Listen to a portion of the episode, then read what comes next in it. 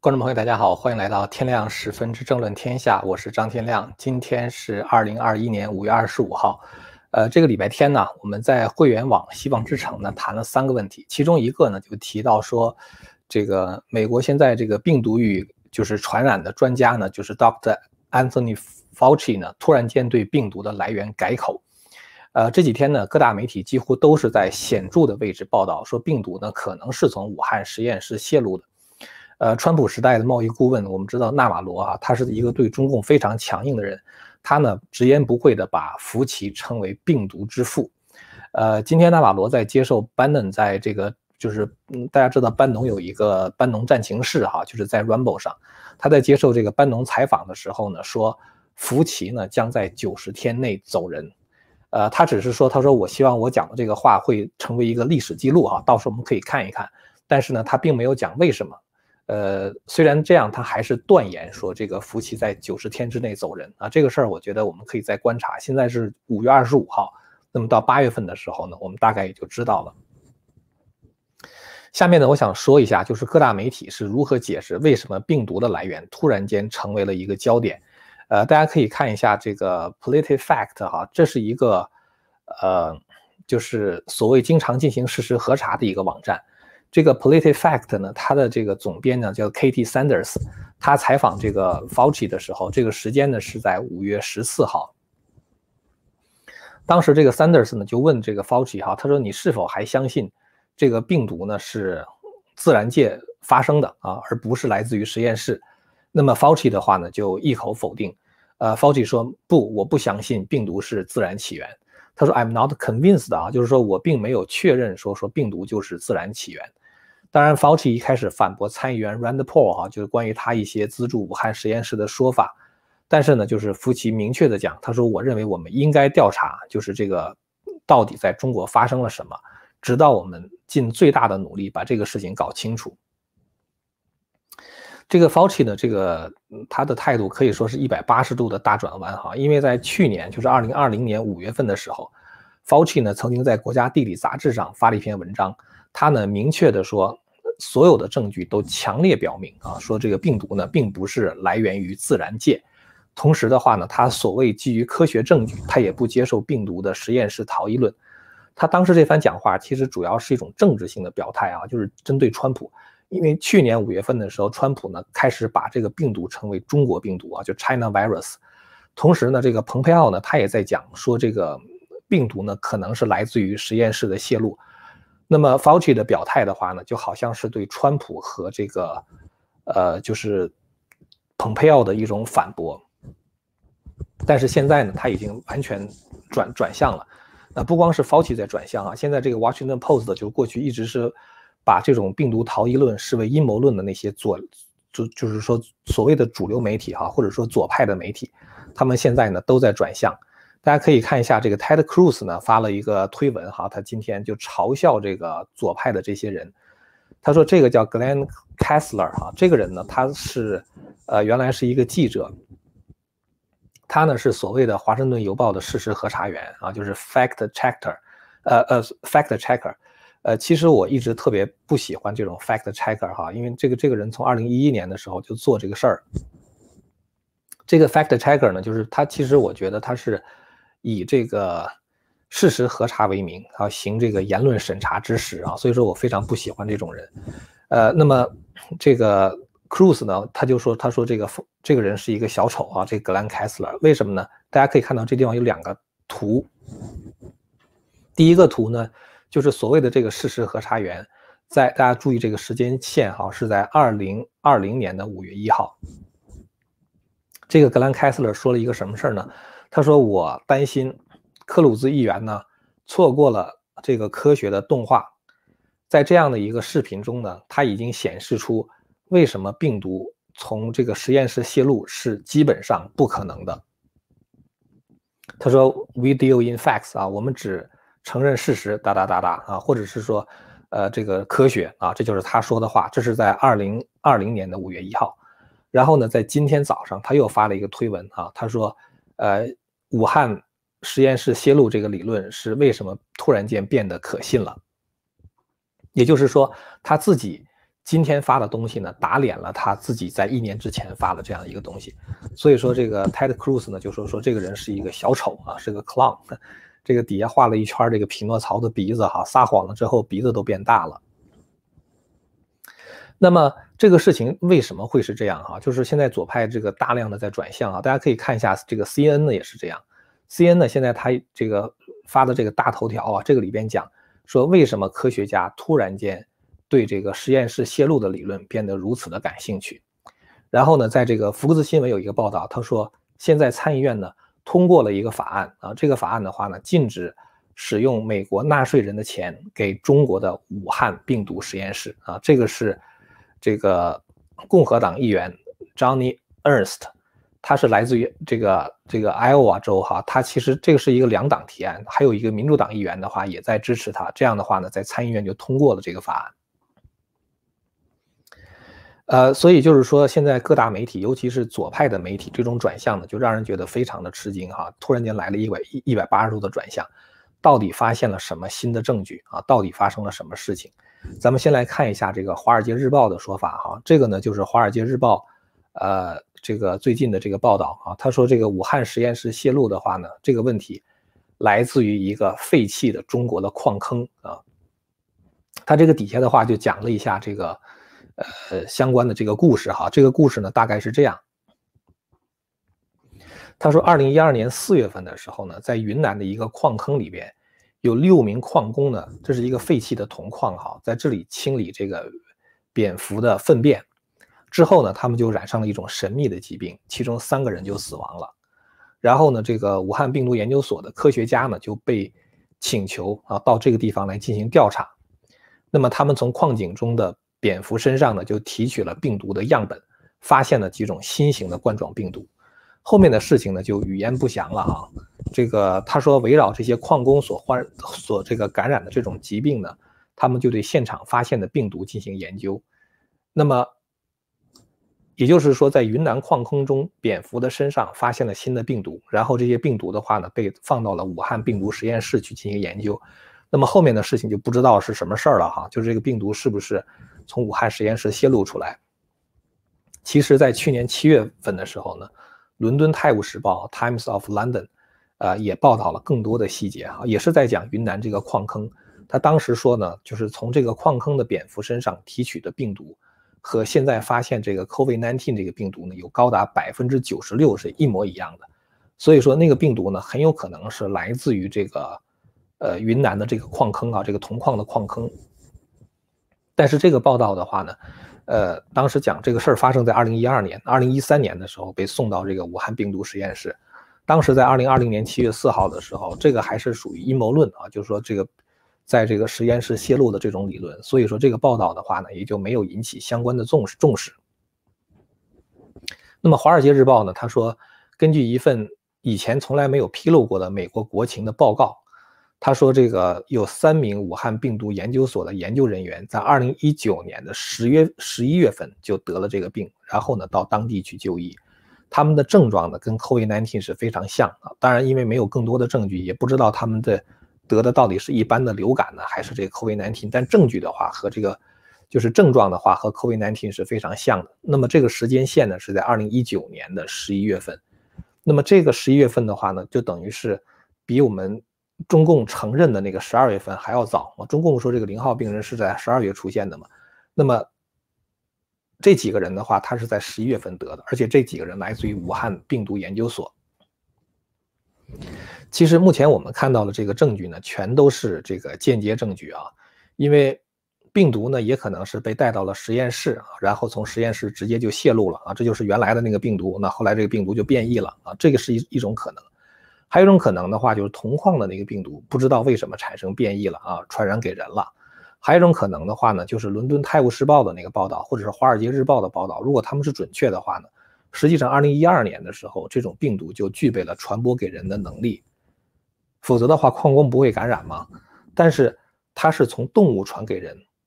还没有到人传人这一步。那到人传人这一步的话，才会造成病毒的大流行嘛，是吧？那么从动物传给人。到人传人中间到底发生了什么啊？这个呢就是一个问题，所以说很多很多的间接证据呢摞到了一起，那么拜登政府现在呢就建议说，这个世卫组织呢对实验室泄露的可能性进行全面的调查。那么现在这个世卫的总干事谭德赛呢，现在也在呼吁啊，说要派出专家进行调查。这个不光是调查这个武汉病毒研究所，还要调查武汉其他别的实验室，呃，要对这个这个实验室的安全专家进行访问啊。其实访问的话，可以说是，呃，询问也好，或者是审就是审讯也好啊，对他们进行询问。然后的话呢，这个还要就是联络其他别的国家一起采取行动。呃，那么下个礼拜一呢，武汉。这个这个这个世界世界卫生组织呢就要召开大会了啊，这个大会的议题之一呢就可能是对这个病毒的起源进行调查，但是其实这种调查是很难获得外交支持的啊。其实我觉得最有可能的就是这种调查不了了之啊，因为中共是绝不会让你去进行调查的，他肯定会销毁所有的证据。所以呢，这种事情也就是现在大家在炒作一下啊，就大家炒一炒而已。那么 C N 的解释哈，就是为什么 C N 自己现在也转向了哈，跟《华尔街日报》大致相仿啊，也是提到二零一九年十一月份，这个有一些武汉病毒所的研究人员得了这个病啊，也是从这儿开始的。那么我们在互联网的节目里面呢，还提到了一些其他别的间接证据，我们这里呢就不再重复了。现在的问题就是说，呃，左梅他们自己怎么解释啊？就是他们这种呃态度的转变。呃，一种说法呢，就是说他们当年啊，就是去年的时候，他们就已经知道病毒是来自于实验室的泄露了啊。但是因为川普说嘛，病毒是实验室泄露的啊，这是中国病毒，呃，其实应该说是中共病毒了。那么这些人呢，因为恨川普啊，为了给川普难堪，川普说什么他们就否定什么。那么这个呢，就是当时他们否认的原因。那现在拜登上台了啊，没有必要再向公众隐瞒这个病毒的来源了。所以呢，这就是。他们现在口风已经放松的原因啊，这是第一个原因。第二个原因的话呢，就是保守主义者对这个 Fauci 啊追得特别紧。呃，前一段时间在参议院听证的时候啊，这个参议员 Rand Paul 就一直在问这个 Fauci 啊，他是不是你资助了武汉病毒实验室啊？是不是你这种资助他们对病毒进行功能增强的研究啊？最后造成了这个病毒的大流行啊，散播到全世界。就当时这个 Rand Paul 一直在追问这个福奇，那么 Peter Navarro 呢，就纳瓦罗呢，他也一口咬定福奇的资助啊，才造成这种病毒被开发出来啊，然后散播全世界。那么从 Fauci 来讲的话，他没有必要替武汉实验室背锅啊。那 Fauci 他给自己做了一番解释了，他说这种冠状病毒呢很危险，是吧？那研究的话总得找个地方啊，啊，在美国研究的话也挺危险的，总不能在 Fairfax 搞吧？呃，Fairfax 是那个。在那个 D.C. 就是离 D.C. 很近的，很近很近，在北维州的一个郡啊，那是我当年住的地方。他说总不能在 Fairfax 搞，所以呢，我们就找到了这个武汉实验室啊。我们给的钱是让让他做研究的啊，并没有让他开发新的病毒。但是呢，如果他们研究的时候不小心啊，最后造成了病毒泄露，那是他们的问题，不是我的问题。所以 Fauci 的话呢，现在也就松口了，他不想替这个武汉实验室背锅，说你咱们去找吧，啊，看看是不是他们泄露吧。所以现在的话呢，就是说，感觉好像就是左派的这种转向的话呢，是因为川普下台了，拜登上台了，他们也不想在这个因为恨川普就否认这个事实了。呃，但是我个人看法是这样的哈，福克斯新闻今天这个报道其实蛮有意思的。福克斯新闻说什么呢？他说这个。参议院现在通过的这个决议啊，是一个 bipartisan 啊，是一个呃两党的这个决议，而且呢，他当时这个通过的时候是 voice vote，就是说并没有让大家真的去投票，而是听哪边声音大啊。就一般来讲，如果一个事儿哈，就大家都觉得呃差不多能够通过的话，就没有必要说咱们一个一个投票了，就是两边一块喊啊，看谁声音大啊，同意的和反对的。那么当然，同意的声音比较大。通常这种情况的话，几乎是都是没有异议的啊，就是说大家都同意。这样的话呢，他们就在最近的一个法案中呢，就加入了一个就是附件啊。这个附件的话呢，就是要这个在这个无疆界法案中啊，所谓无疆界法案的话，实际上是跟中共对抗的一个法案。呃，在这个法案中的话，要对抗中共的经济和地缘政治的扩张。那么在这个法案中的话，就加入了这么一条啊，就是禁止。用美国纳税人的钱啊，就是给中共做这个病毒的研究。之所以这个说法很有意思哈，是因为其实我也是这样想的啊，就是说目前呢，我们呃，看到有一个全球抵抗中共的大潮啊。我们不能说全球抗共了，因为美国现在很多左派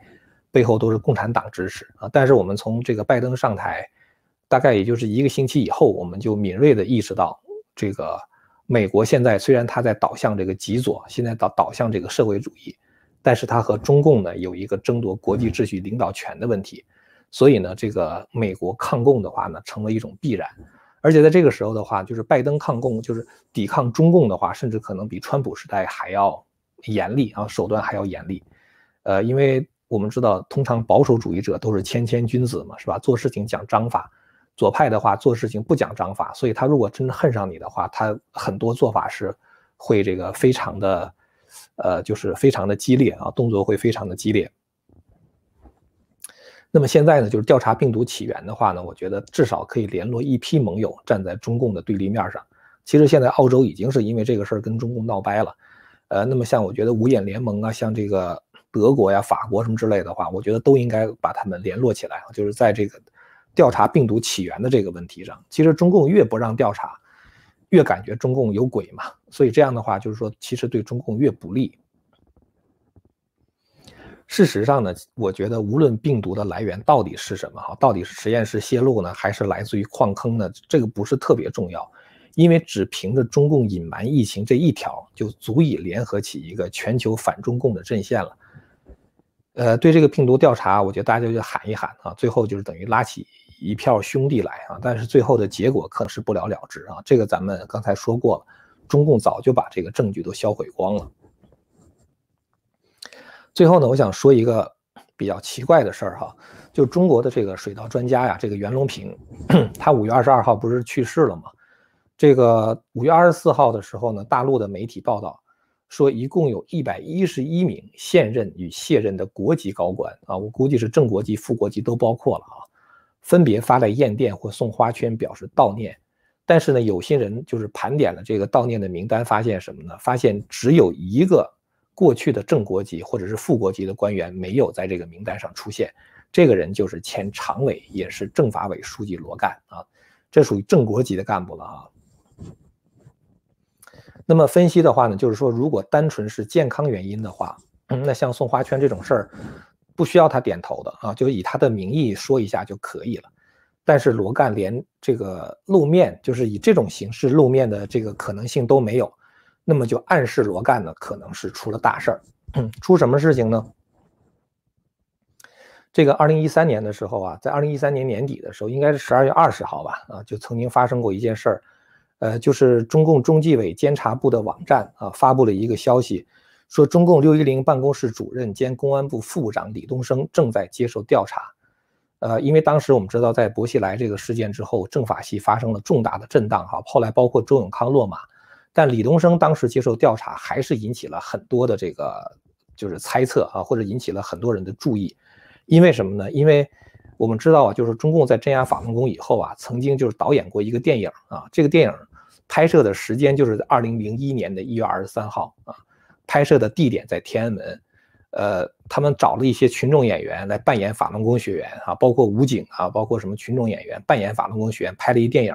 他们把这个电影当成新闻。在中央电视台焦点访谈播放，说法轮功学员在天安门自焚，这个其实是中共拍的一个电影。当时这个电影的导演呢，就是李东生。呃，这个方面大家可以去自己 Google 一下哈，有很多关于这个当时这个天安门自焚这个这个，它是实际上是一个电影的那种分析哈，一帧一帧的分析，可以看到很多很多的破绽，就根本就不是自焚，就是中共导演的一个电影，烧了一个人，但但是真是打死了一个人呢，当时。那么这个电影呢，就是这个李东生导演的。李东生因为这件事儿，他从中共中央电视台的副台长，这二零零一年的事儿哈，第二年二零零二年的时候，李东生就升任中宣部副部长了。然后最莫名其妙的是什么呢？李东生在担任中宣部副部长七年以后，到二零零九年的时候，他又变成了公安部的副部长。这种事儿太奇怪了啊！一个搞宣传的人，他怎么会变成公安部的副部长了呢？是吧？你没有从公安这个基层历练的经历，怎么就成公安部副部长了呢？这种跨部门的提拔，我只见过一次，就是周永康。周永康从二零零二年十六大之后，从四川省省委书记直接调任公安部部长。这就是因为周永康当时镇压法轮功很得力嘛，就他从公省委省委书记没有任何就是公安部门工作经验，直接调任公安部部长，那是因为江泽民看上他了啊，认为他这个镇压法轮功非常的黑，这个心狠手黑嘛。那李东生也是这样，从中央中宣部的副部长变成公安部的副部长，干嘛呢？就是为镇压法轮功做的调动。所以李东生跟周永康两次调动，跨部门调动，都是为了镇压法轮功。那后来就是二零零二年中共十六大召开，就是中共的十六大召开，江泽民要下台了嘛，就是这个辞去，不是就是相当于从这个国家主席和这个中共总书记这个位置上退休了嘛。他为了延续迫害法轮功的政策，就把罗干。塞入政治局常委会，然后呢，作为政法委的书记。那当然，罗干后边又提拔李东生啊，就是类似于这样的人。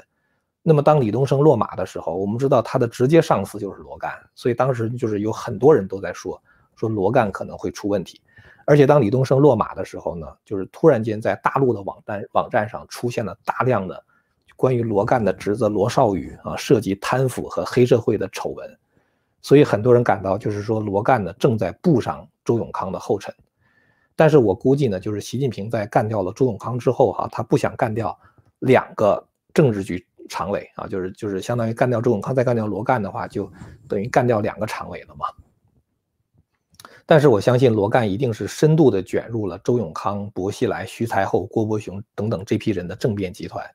所以从那个之后呢，罗干就被冷藏了。呃，罗干好像是最后一次露面，好像是二零一五年出了一本什么书，但是呢，李东生是在二零一六年的时候被判刑了，判了十五年徒刑，然后的话，从此之后罗干就销声匿迹了，所以我感觉罗干呢，要么是，就是说现在已经成植物人了啊，就是连发这个，就是这个悼念信给这个，呃，袁隆平都不行了啊，要么的话就政治生命彻底完结啊，所以才连露面的机会都没有，呃，总而言之的话就是。罗干，要么就是说政治上早就出事儿了啊，要么的话就是他现在已经病重，快要完蛋了。呃，今天呢是礼拜二哈，我今天就是这个新闻就谈这么多了啊。今天是礼拜二，我们在这个礼拜三的时候哈，每个礼拜三呢会在这个 Land of Hope，就是我们希望之城的会员网上，呃，会公布这个中华文明史的这个就是新一集，每个礼拜三更新哈，呃。那么明天更新的内容的话呢，开始比较这个中共和法家的相同和不同之处。呃，我们大概是用了三集的篇幅，就是四十一到四十三集都是做这样的比较。各位朋友看了之后的话呢，大概可能会理解说为什么共产党在各个国家纷纷倒台，但是在中国一直坚持到现在啊，就是因为他找到了一个本土化的抓手啊，就是法家。所以那个比较的话呢，我们大概花了一个半小时的时间去解释啊，还是非常有意思的。